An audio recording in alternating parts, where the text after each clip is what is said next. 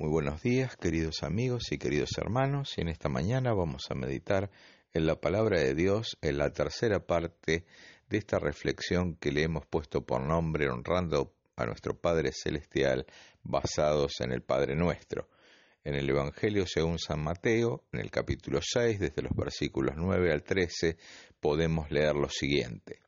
Vosotros pues oraréis así, Padre nuestro que estás en los cielos santificado sea tu nombre, venga tu reino, hágase tu voluntad como en el cielo, así también en la tierra.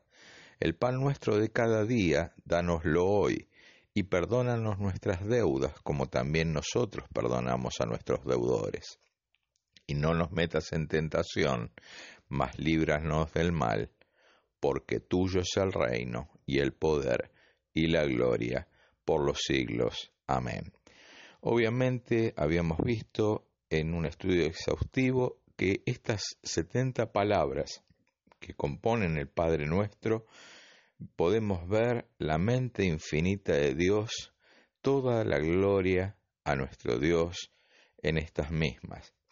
Obviamente vimos en los bloques que se dividía esta meditación, en donde en una primera parte todo se centra en la gloria de Dios y en la autoridad soberana de Dios, y en ese, a partir del segundo bloque pudimos observar cómo ya la oración se centra en nuestras necesidades y luego podemos ver también de cómo debemos reconocer la soberanía de Dios nuevamente sobre todas las cosas. Vimos en un primer bloque que todo se centraba en Dios, que todo comienza en Dios, no en el hombre, que Dios es el centro de todas las cosas, visibles e invisibles, y en la última entrega que habíamos visto el domingo pasado, habíamos visto lo que la palabra de Dios dice referente a que podemos ver cómo debemos interceder por nuestras necesidades y obviamente también nuestra relación para quienes nos ofenden, en la cual debemos ser perdonadores para poder recibir el perdón de nuestro Dios. Ahora, este tercer y último bloque, tal vez un poco más breve, lo vamos a denominar Todo comienza con Dios y termina con Dios. Dios gobierna y sustenta todas las cosas con su poder. Y ahí vamos a ver lo que dice el pasaje final. Dice, porque tuyo es el reino, el poder y la gloria por todos los siglos. Amén. Y qué mejor que declarar que Dios gobierna con poder. Vamos a ir al libro del profeta Isaías en el capítulo 40, desde los versículos 21 al 26. Y dice la palabra de Dios, ¿no sabéis? ¿No habéis oído? ¿Nunca os han dicho desde el principio? ¿No habéis sido enseñados desde que la tierra se fundó? Él está sentado sobre el círculo de la tierra, cuyos moradores son como langostas. Él extiende los cielos como una cortina, los despliega como una tienda para morar.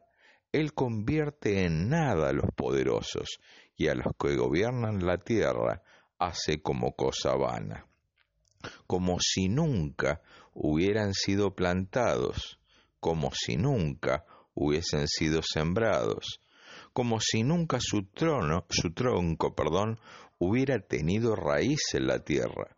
Tan pronto como soplan ellos se secan, y el torbellino como jarás lo lleva como jarasca.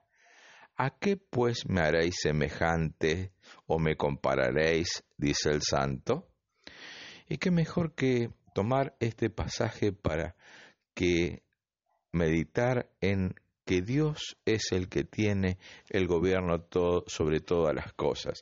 Recordamos un pasaje que a mí me gusta utilizar en reiteradas oportunidades del libro de los Salmos, en donde dice que una vez habló Dios, dos veces he oído esto, que de Dios es el poder.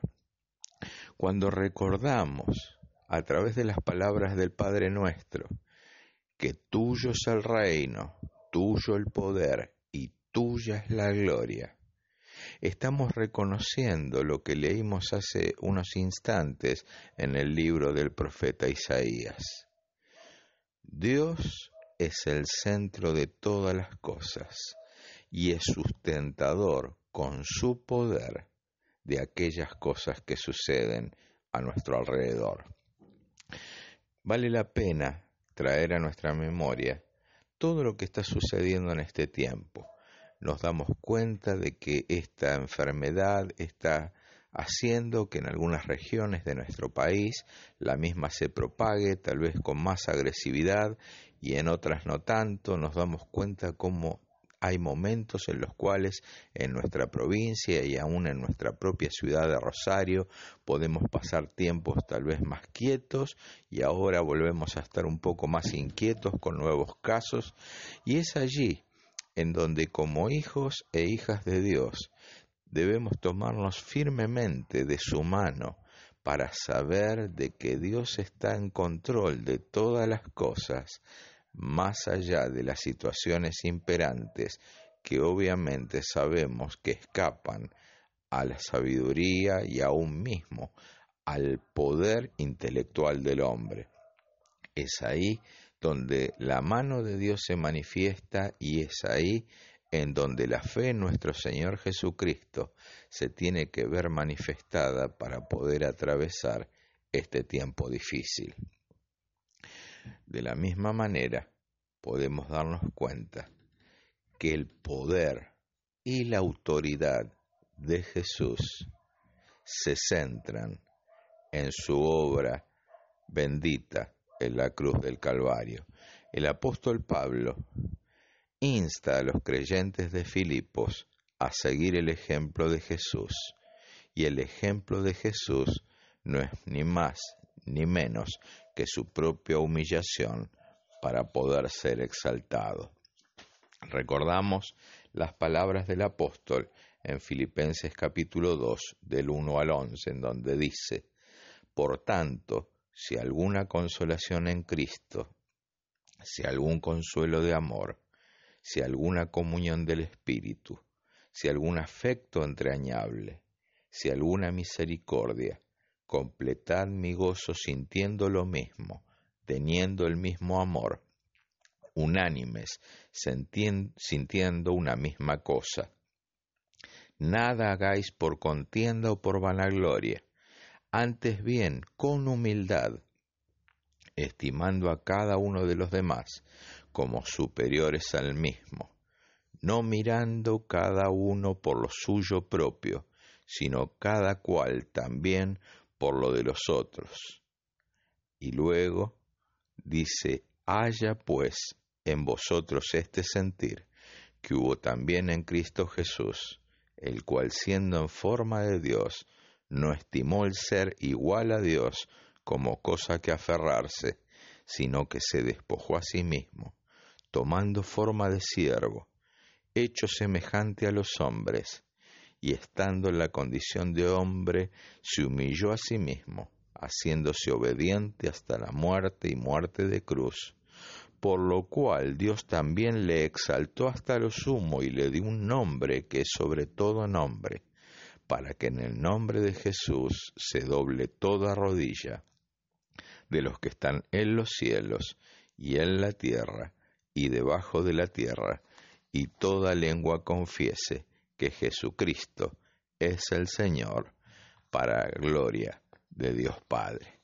Nos damos cuenta de que todo lo que hemos compartido del Padre nuestro comienza y culmina en la persona de Dios.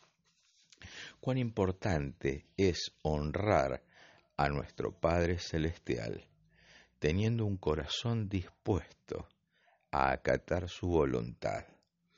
Entonces me gustaría concluir esta serie de meditaciones con, podríamos decir, un ejercicio tipo ping-pong de qué es lo que hemos podido tomar para nuestra propia vida del Padre Nuestro. Me gustaría arrancar con una pregunta.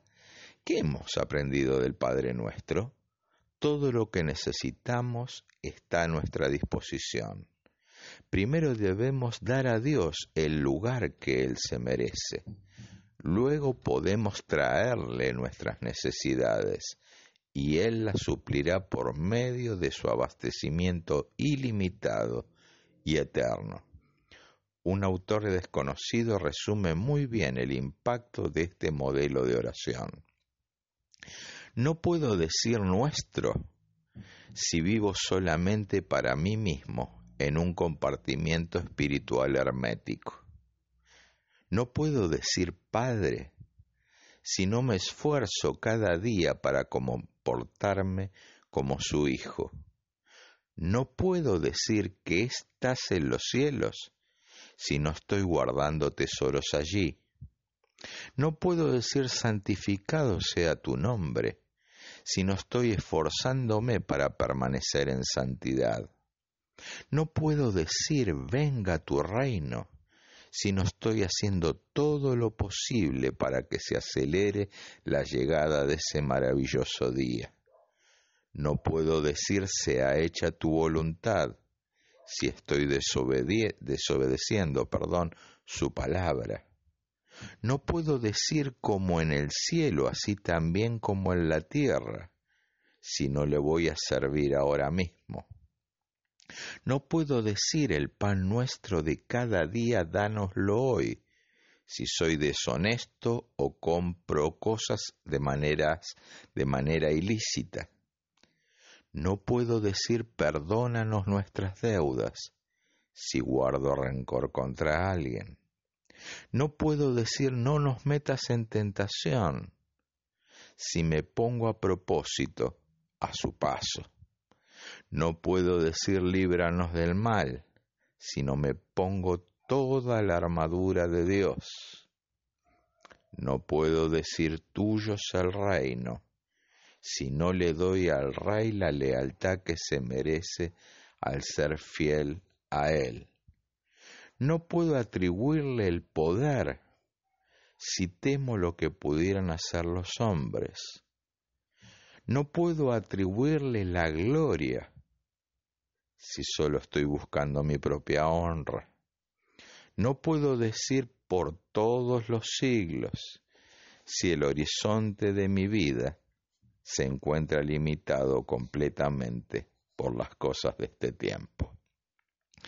Para pensarlo, ¿verdad? Esto que acabo de leer, una reflexión muy bonita la que hizo este hermano, anónimo, pero concluye, a medida que se compromete a seguir uno este modelo para todas sus oraciones para con Dios, todo su caminar cristiano revolucionará.